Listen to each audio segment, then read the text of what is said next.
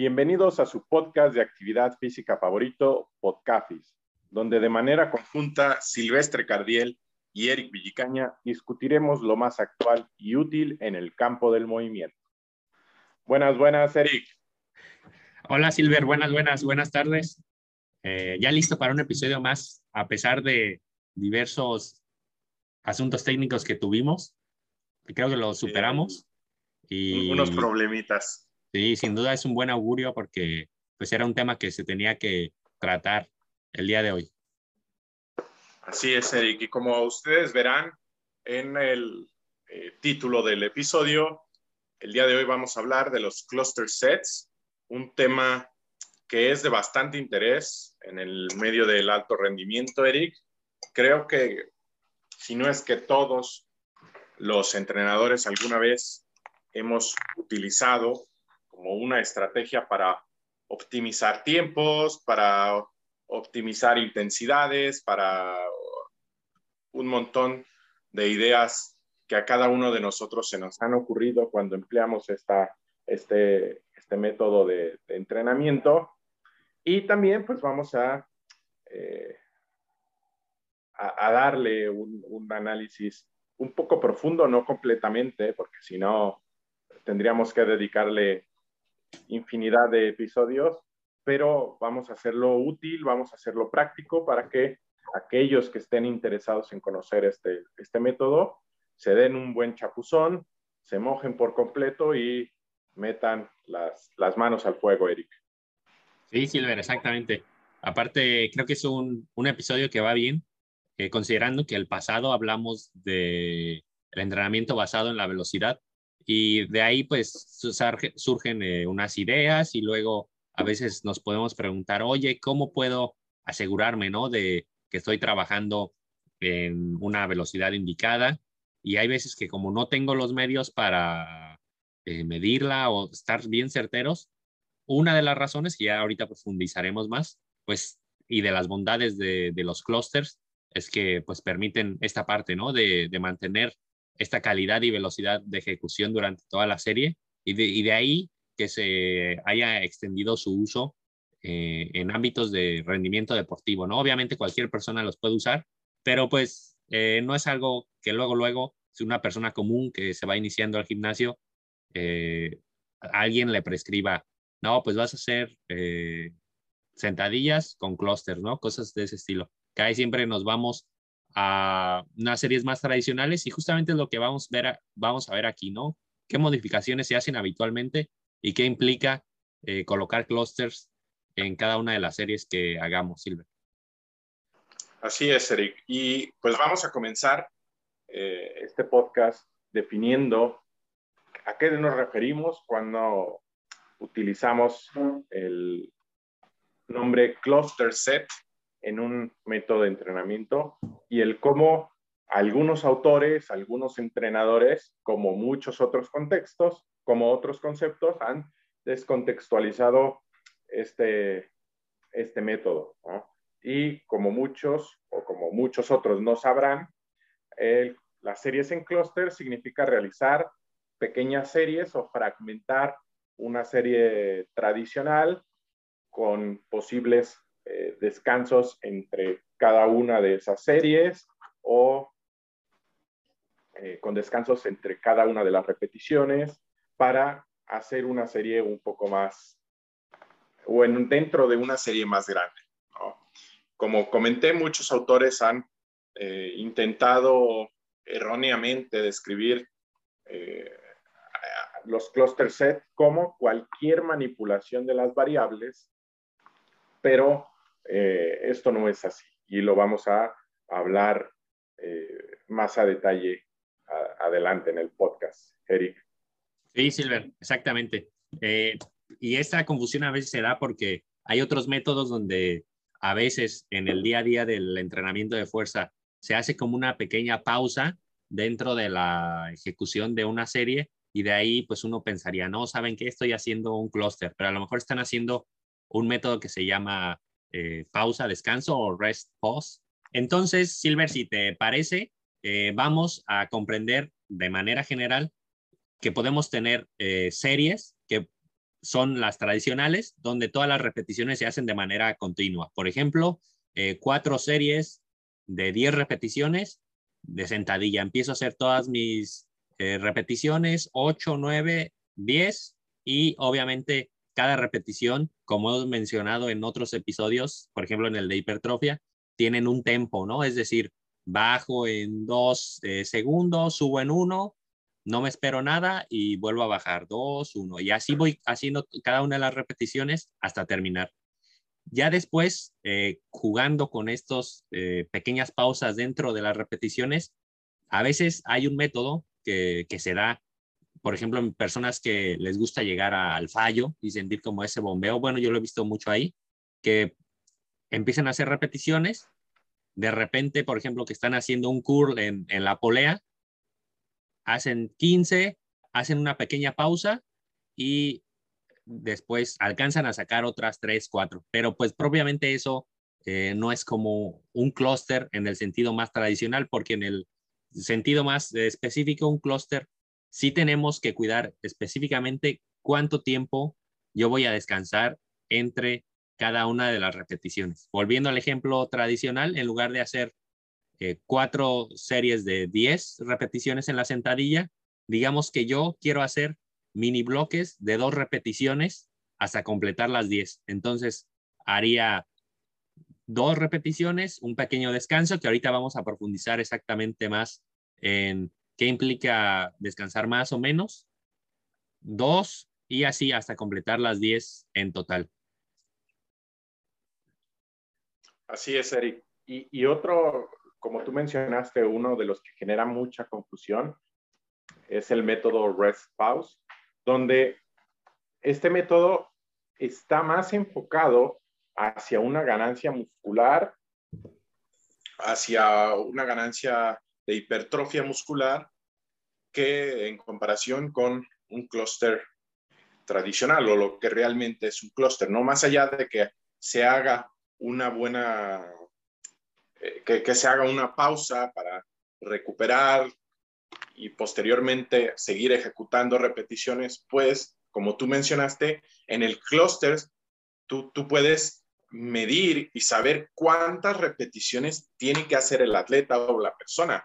En el rest pause, tú haces eh, la pausa y las series, la, perdón, las repeticiones posteriores, tú no tienes ni idea de cuántas eh, repeticiones vas a estar realizando, ¿no?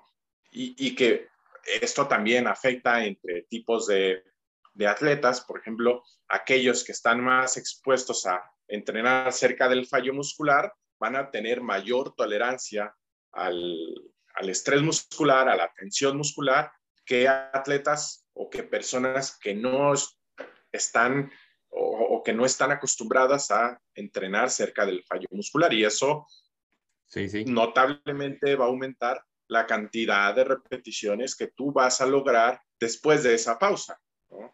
Y, y, el rest pause es, está orientado a ese tipo de, de, objetivos, ¿no? Crecimiento muscular, entrenar eh, cerca o hasta el fallo muscular, que también no es el tema del día de hoy, pero una vez más aclaramos, no es necesario llegar al, al fallo muscular, ¿no? Para generar hipertrofia.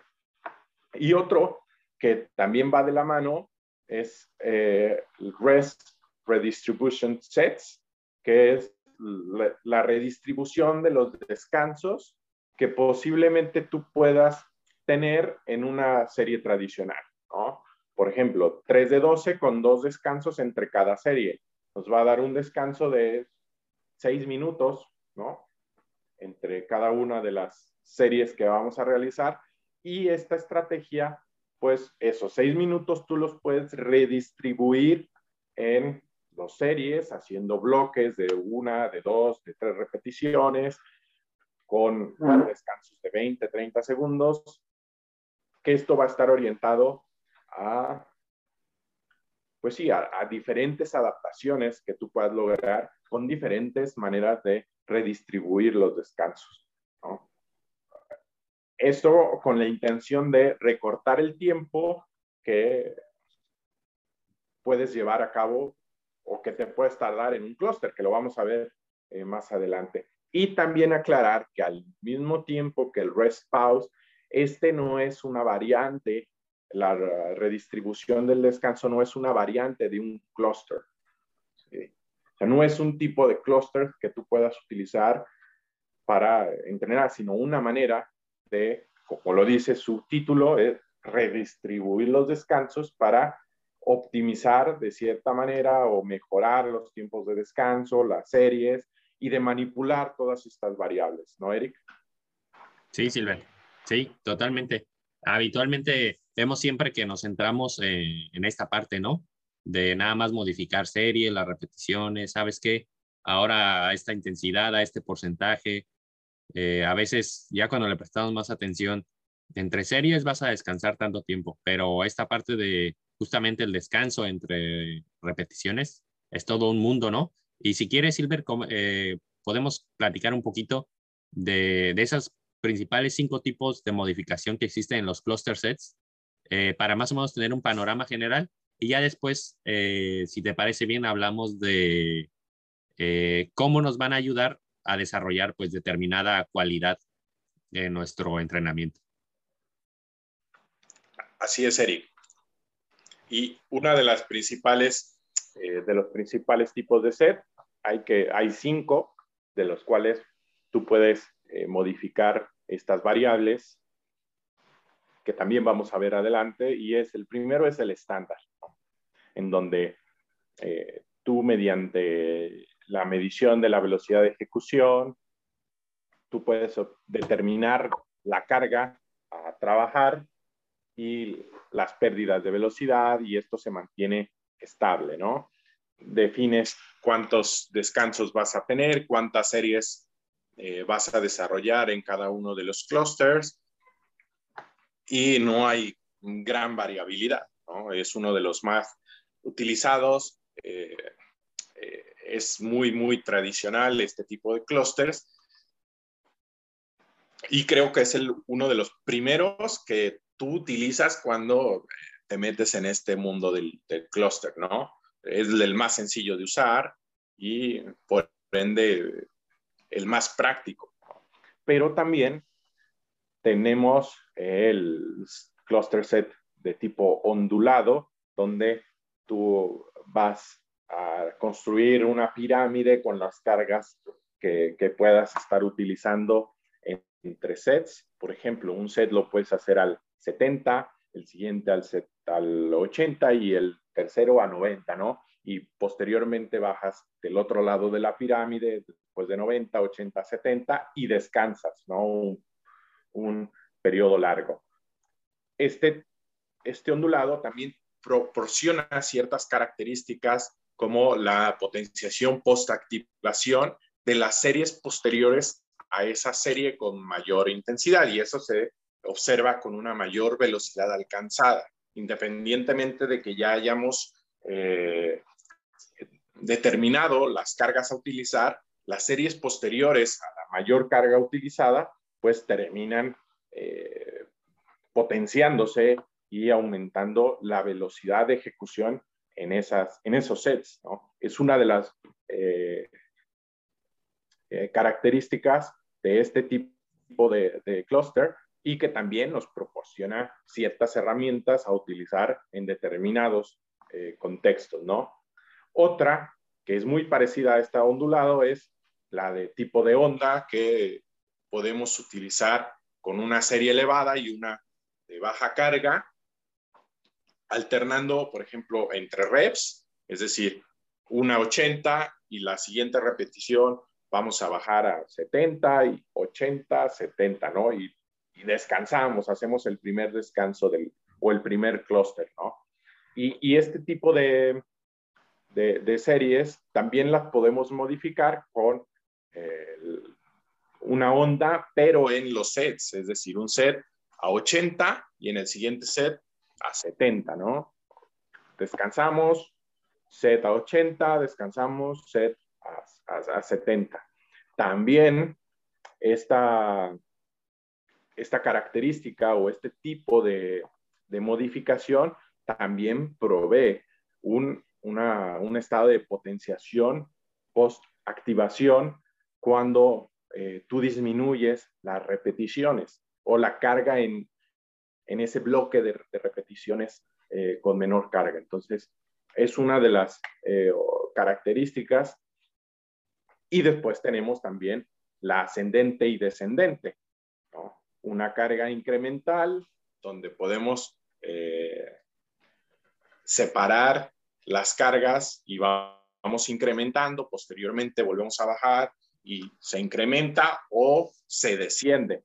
Este también va a proporcionar un efecto eh, potenciación post-activación en, que, que se va a notar en un aumento de la velocidad de ejecución y que también va a mejorar ciertas variables en, eh, que están o que son dependientes de la velocidad de ejecución, como la potencia, la tasa de producción de fuerza, etcétera, etcétera.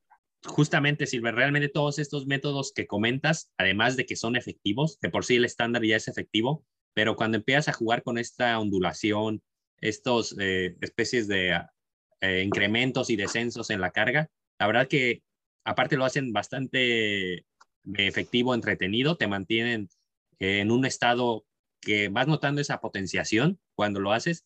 Quizá a nivel, eh, digamos, logístico puede tener algunos desafíos, especialmente si es difícil conseguir los pesos, subir, bajarlos, pero si somos ah, o entrenamos con cierta disposición de espacios y que me estén ayudando, pues sin duda eh, es un método que pues te puede ayudar bastante, bastante, la verdad.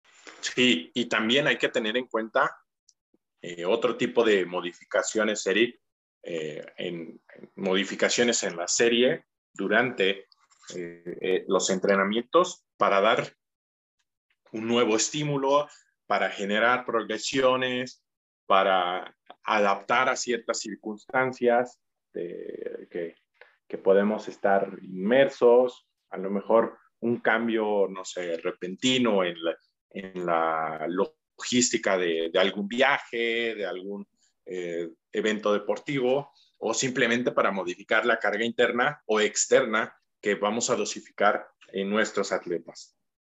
Sí, Silver, sí, totalmente. Y si te parece bien, aunque ya hemos eh, platicado pues, de todas las bondades y de la necesidad de lo que implican los clusters es de jugar con este descanso, a lo mejor alguien se puede eh, preguntar, ¿y por qué necesito o por qué es positivo en cuanto a mantener la velocidad de ejecución en toda la serie, que yo eh, tome un pequeño descanso entre cada una de las repeticiones, ¿no? Y básicamente, para no hacerlo más largo, simplemente es por el curso temporal que tiene la recuperación de varios sustratos energéticos en el músculo, ¿no? principalmente ATP y la fosfocreatina, que si yo eh, entre esas series, digamos, alta intensidad, añado un pequeño periodo de 15, eh, 20 segundos, ya van a facilitar ese proceso de eh, reformación de estos sustratos energéticos que me van a permitir pues mantener más cargas. Y si yo lo prolongo a 40, 30 segundos, donde ya estoy hablando de una recuperación no total, pero ya a un buen nivel, pues sin duda eso se va a ver reflejado en mejorar eh, la tasa de producción de fuerza y que eso sí, ya no vaya disminuyendo tanto la velocidad a como puede ocurrir cuando yo ya estoy eh, a dos, tres repeticiones cercano al, fallo, ¿no? Y además, Silver, eh, considerando todo esto, de ahí pues surge la duda, ¿no? Ok, me estás diciendo que es positivo para eh, mantener la velocidad de ejecución para deportistas, pero igual a lo mejor algunos se pueden preguntar si tiene algunos efectos positivos en cuando mi objetivo está más centrado a la hipertrofia o cuando solamente yo quiero volverme más fuerte, pues afortunadamente ya tenemos eh, cierta evidencia eh, práctica y también experimental, donde ya conocemos un poco más en qué eh, desarrollo de cualidad es un poquito más efectivo, pero si quieres, Silver, empezamos hablando un poquito más de, de la hipertrofia y como comentamos en el episodio de hipertrofia muscular, ahí sí nos interesa estar rozando esa parte de más cercana al fallo, ¿no? Y las series tradicionales, al yo no hacer modificaciones en el descanso, lo que hacen es que va a ir bajando la velocidad de ejecución. Esto hace que haya una mayor tensión mecánica y estrés eh, metabólico. y por tanto las series tradicionales salen un poquito mejor paradas en el desarrollo de la hipertrofia, ¿no? Sin embargo, eh, hay que también considerar las ventajas que puede tener los clústeres, ¿no? Que al yo poder eh, manejar por más tiempo cargas más altas, pues al final también me estoy eh, exponiendo a una mayor tensión mecánica y a un tiempo bajo tensión, pues también un poco más largo, ¿no? Ya si lo, si lo sumamos. Y como decíamos, uno de los principales factores para la ganancia de masa muscular es la tensión mecánica, ¿no? Y con este, estas modificaciones, pues lo podemos lograr. Y más considerando, por ejemplo, en, deportistas que a lo mejor quieran pasar un periodo donde digan, ¿saben qué? Pues por necesidad, para estar eh, en cierto modo más robusto, sí necesito ganar masa muscular, pero igual no quiero eh, perder como esa eh, explosividad o capacidad de producir fuerza, ¿no? Y aquí es donde entra también la utilidad, ¿no? De, de utilizar clusters con ese objetivo de hipertrofia. Sin duda, creo que consideremos, Silver, uno de, los que también han popularizado este método y que seguimos por ahí en redes, este Jake Tura, que tiene incluso un protocolo que se llama clusters de hipertrofia, donde es un programa que él realizó más orientado a cuando lo haces fuera de temporada y que justamente eh, algunos ejercicios los desarrolla así. En lugar de hacer las clásicas series de 4 por 10, él les da una vuelta, un giro de tuerca y los propone como, por ejemplo, 8 por 5, ¿no? Y al final de cuentas está más o menos igualando eh, lo que tú vas a realizar. Te garantiza ese estímulo hipertrófico pero igual eh, no estás eh, llegando siempre ahí cercano al fallo y sin desarrollar estas cualidades más, entre comillas, explosivas, ¿no, Silver? Sí, Eric, es una de las bondades cuando se busca desarrollar al mismo tiempo estas capacidades y, Tura es uno de los pioneros, bueno, no pioneros, pero sí uno de los que últimamente ha explotado este método y esta estrategia bastante, bastante bien con, con sus deportistas. Entonces, de esta manera se, se, mantiene el tiempo bajo tensión, en este ejemplo que ponías, pero a un menor grado de fatiga. Obviamente, hay que aclarar, el utilizar clusters para mejorar la hipertrofia en deportistas y mantener la tasa de producción de fuerzas no va a ser el mismo nivel de hipertrofia que vas a obtener de a lo mejor una serie tradicional que está enfocada específicamente a eso que con los clusters, pero sin duda alguna de que logras hipertrofiar con este método, se logra y, con, con, buenos números a, a, favor. Sí, sí, así es, Silver. Y eh, si te parece bien, pasamos a, ya cuando, digamos, estoy buscando este, desarrollar mayor eh, fuerza, aquí es donde ya se empieza a volver más interesante, ¿no? Este método de clusters y por, porque se sabe y conocemos de también con algunos deportistas que hemos podido entrenar que puedes obtener adaptaciones eh, iguales o incluso superiores a utilizar las series tradicionales, ¿no? Incluso eh, personas que a lo mejor, lo que comentábamos, les cuesta eh, desarrollar series con una intensidad alta, pero sabemos que lo necesitan, pero a lo mejor no tienen desarrollado otras cualidades o la capacidad de, de mantenerse concentrados incluso en este tipo de series. El añadir los clusters les da esta variedad, pero también eh, les optimiza toda esta parte de poder desarrollar un entrenamiento eh, con calidad y que aparte no solamente eh, nos centramos en la parte más periférica, ¿no? Sino que al haber esta pausa, permite que los deportistas pues, puedan optimizar estas adaptaciones neurales que son tan importantes y incrementar eh, la tasa de producción de fuerza y no solamente el pico máximo de fuerza. Para hacer como una diferencia ahí, por ejemplo, yo puedo levantar, seguir haciéndome más fuerte y levantar cada vez más carga en sentadilla, pero si la estoy moviendo más lento, ahí deberíamos de cuestionarnos un poco de si sí me va a estar ayudando de, de, la mejor manera, ¿no? Entonces, aquí es donde entra su utilidad un poco más, Silver. Sí, y, otro ejemplo para que, como que se, se entienda y, y, se mantenga práctico esto, una de las situaciones que yo noté con los deportistas de resistencia es que no logran consolidar, y más los triatletas, y esto es obviamente por sus características, eh, su eh, tipo de entrenamiento que realizan hasta las tres disciplinas en, un solo día, y, y, muchas veces no se les da el descanso adecuado porque trabajan, porque hacen infinidad de cosas, porque tienen familia, porque tienen vida, pues este tipo de atletas también eh, tiene una de estas características que tú acabas de, mencionar, que no logra consolidar o, no logra tener ese tiempo bajo tensión bastante, bastante eh, elevado, ¿no? O sea, es decir, en lugar de, si yo hago una serie tradicional a la mitad de las repeticiones, por la fatiga, eh, posiblemente, y eso es algo que, que yo vi, eh, la pérdida de la disminución, perdón, la pérdida de la velocidad disminuya antes de, eh, de llegar incluso a la mitad de repeticiones.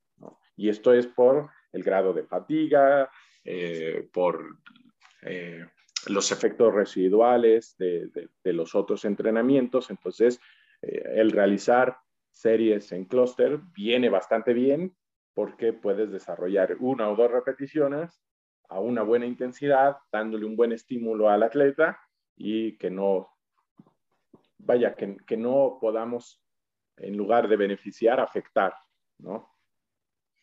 Sí, Silver.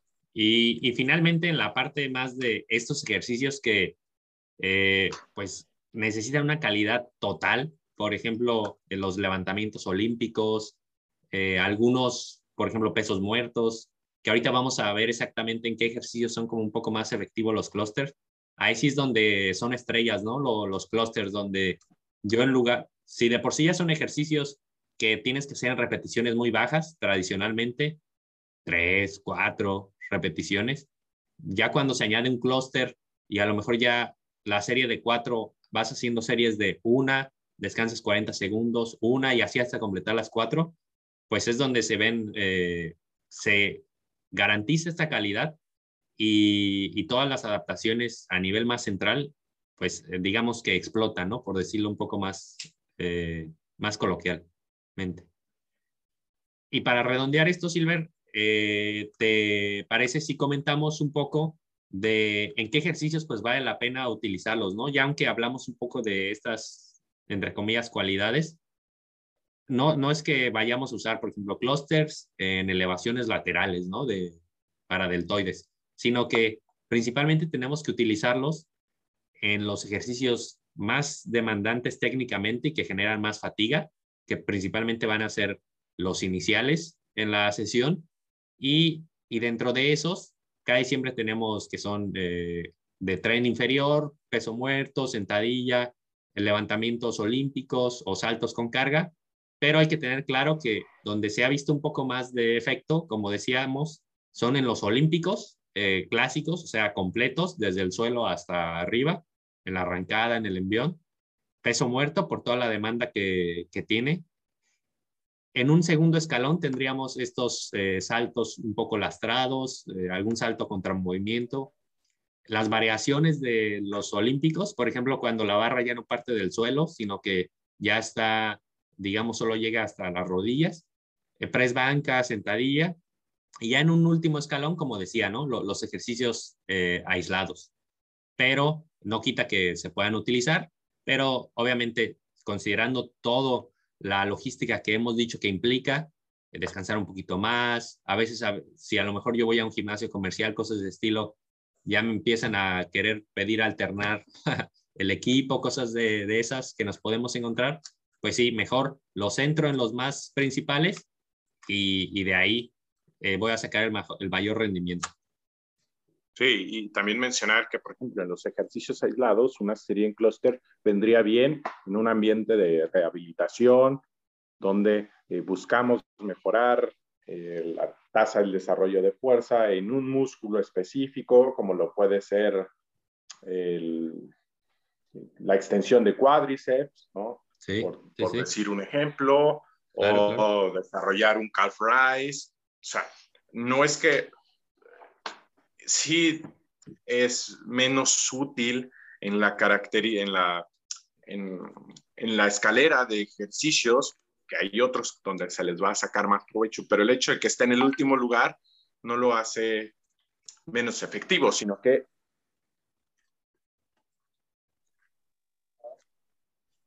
cual tú lo puedes utilizar. Y uno de ellos es la rehabilitación. Sí, Silver, sí, Silver. Ya, si quieres, como experiencia y anécdota personal, cuando un, tiempo yo intenté, hace no mucho, probar incorporar clusters en mi entrenamiento eh, y más en esta parte como de hipertrofia, eh, sí lo que noté en lo que me familiarizaba con toda esta dinámica, a mí me sirvió mucho eh, hacerlo quizá en ejercicios más aislados y como para conocer eh, qué se tenía que sentir, eh, acostumbrarme a estos descansos dentro de la sesión. Y ya cuando eh, lo fui dominando más, ahora sí, ya probé con los ejercicios principales, ¿no? O sea, también es parte de, de, las cosas que uno se va a encontrar y el arte, ¿no? De, de ya en, en, la realidad, cuándo utilizarlos y cómo optimizarlos, ¿no? Y ya con todo esto, Silver, para redondear, como conclusiones, creo que es importante eh, desde un inicio, pues conocer la terminología, ¿no? Saber exactamente qué sí son los clusters y a veces cuando nos encontremos con otros métodos que se parecen, como el eh, método con pausa, que va más orientado, por ejemplo, al culturismo, saber que sí implica una pausa, pero no, no está en el sentido estricto siendo un, un clúster, ¿no? Y eh, otra parte que hay que identificar exactamente cuando yo lo quiero, los quiero utilizar, primero distinguir qué adaptaciones estoy buscando y como mencionábamos, saber en cuáles van a ser eh, más fuertes, ¿no? ¿Cuál es mi principal objetivo? A raíz de ahí, ¿sí? sí aquí, bueno, eh, la siguiente que, ibas a comentar iba a ser la de qué adaptaciones estoy buscando y aquí hay que hacer un, un pequeño paréntesis porque el objetivo no es lo mismo a las adaptaciones buscadas. Y esto, es, eh, esto lo aprendí en, un tweet que, que vi de, de, un entrenador de fuerza y acondicionamiento donde el objetivo, por ejemplo, cuando un atleta de básquetbol colegial pasa de, de la preparatoria, pasa a un nivel universitario, pues hay atletas o jugadores muy fuertes para el nivel de preparatoria. Sin embargo, no son lo suficientemente fuertes como pues, para competir en un eh, nivel universitario. Entonces, esas son las principales cuestiones. Para ese atleta, el objetivo será volverse más fuerte. ¿no? está claro, pero las adaptaciones que se buscan como entrenador no es simplemente mover más carga, a lo mejor el volverse más fuerte para este atleta, cuando pasan de preparatoria a secundaria, los principales cambios que se suceden es un aumento en la musculatura. Y por ende también un aumento en tasa de producción de fuerza, en la fuerza productiva, en en el impulso, infinidad de adaptaciones que se pueden lograr. Entonces, hay que identificar ambas partes, el objetivo y qué adaptaciones estoy buscando como, como entrenador. ¿no? Porque sí, se vuelve más fuerte, pero el objetivo de volverse más fuerte no solo implica que estoy cargando de 80 kilos a 120, se volvió más fuerte, sí, posiblemente se lo, se logró mejorar eh, el peso utilizado en determinados ejercicios, pero si no adaptamos la tasa de producción de fuerza, si no aumentamos tampoco la hipertrofia, la atleta no va a tener un crecimiento robusto. ¿no? Claro, exactamente, Silver. Y a partir de ahí, pues sin duda eso nos va a permitir, como bien comentas, seleccionar el, el tipo de clúster ¿no? más eh, indicado de los que comentamos. Obviamente, como todo, se le pueden modificar muchas cosas y de ahí es importante, ¿no? Identificar qué variables yo puedo ir moviendo, pero pues siempre moviéndonos dentro de estas, a lo estas estructuras que mencionamos, ¿no? Una más estándar, quizá una más ondulada, otras más ascendentes, dependiendo de, de mi objetivo y de la capacidad que tenga y experiencia mi deportista. Y a, raíz de ahí, para ir este, retocando las sesiones, pues sin duda, como mencionábamos, seleccionar en qué ejercicios vale la pena utilizarlos, no, no colocarlos en, en todos, por, por, colocar la sesión en, en clusters. Y también, que no se nos olvide, eh, eh, periodizar, ¿no? Esos, esos clusters, ¿no? Saber cómo los vamos a progresar de semana a semana, ¿no? Siempre desde un punto de vista ágil, pero tener como esa vista, eh, digamos, global de decir, ok, estoy separando eh, las repeticiones de, mi serie, pero eh, no por eso me olvido de, de qué intensidad estoy buscando impactar a mis deportistas y cómo voy a ir avanzando conforme pasen las sesiones. Así es, Eric. Eso es muy, muy importante. Por ejemplo, eh, algo que tenemos que, que, utilizar es eh, en la etapa preparatoria eh, de, una, de una periodización, podemos utilizar prioritariamente los tradicionales, los sets estándar y ya en, en competición podemos utilizar eh, clústeres ondulados para abarcar y dar diferentes estímulos al atleta. También podemos probar con los, de, con los tipo onda, con ascendentes, o sea, identificar qué tipo de clústeres me van a ayudar mejor en, en, ciertos, eh, en ciertas condiciones y también en ciertos atletas, porque eh, a lo mejor en el periodo preparatorio te llega un LeBron James que eh, no trabajó absolutamente nada en los tres meses, dos meses anteriores y todavía añades que hubo un periodo de lesión al final de la temporada, pues no es la misma, no va a llegar en la misma condición que un, no sé, que un Stephen Curry que se preparó, que terminó la, la, la temporada siendo campeón, que tuvo un periodo de, de mantenimiento en ese parón por, por, fin de temporada y que te llegó con, con, un estado de forma mucho más alto que el resto de jugadores. ¿no? Entonces, tenemos que ver eh, eh, ese tipo de, de circunstancias y aplicarlas lo más práctico, lo más útil y recuerden, lo más sencillo, porque cuando se pierde la sencillez y la y la práctica no sirve, no sirve, chicos. Así es, Con esto terminamos, Eric. Sí, exactamente.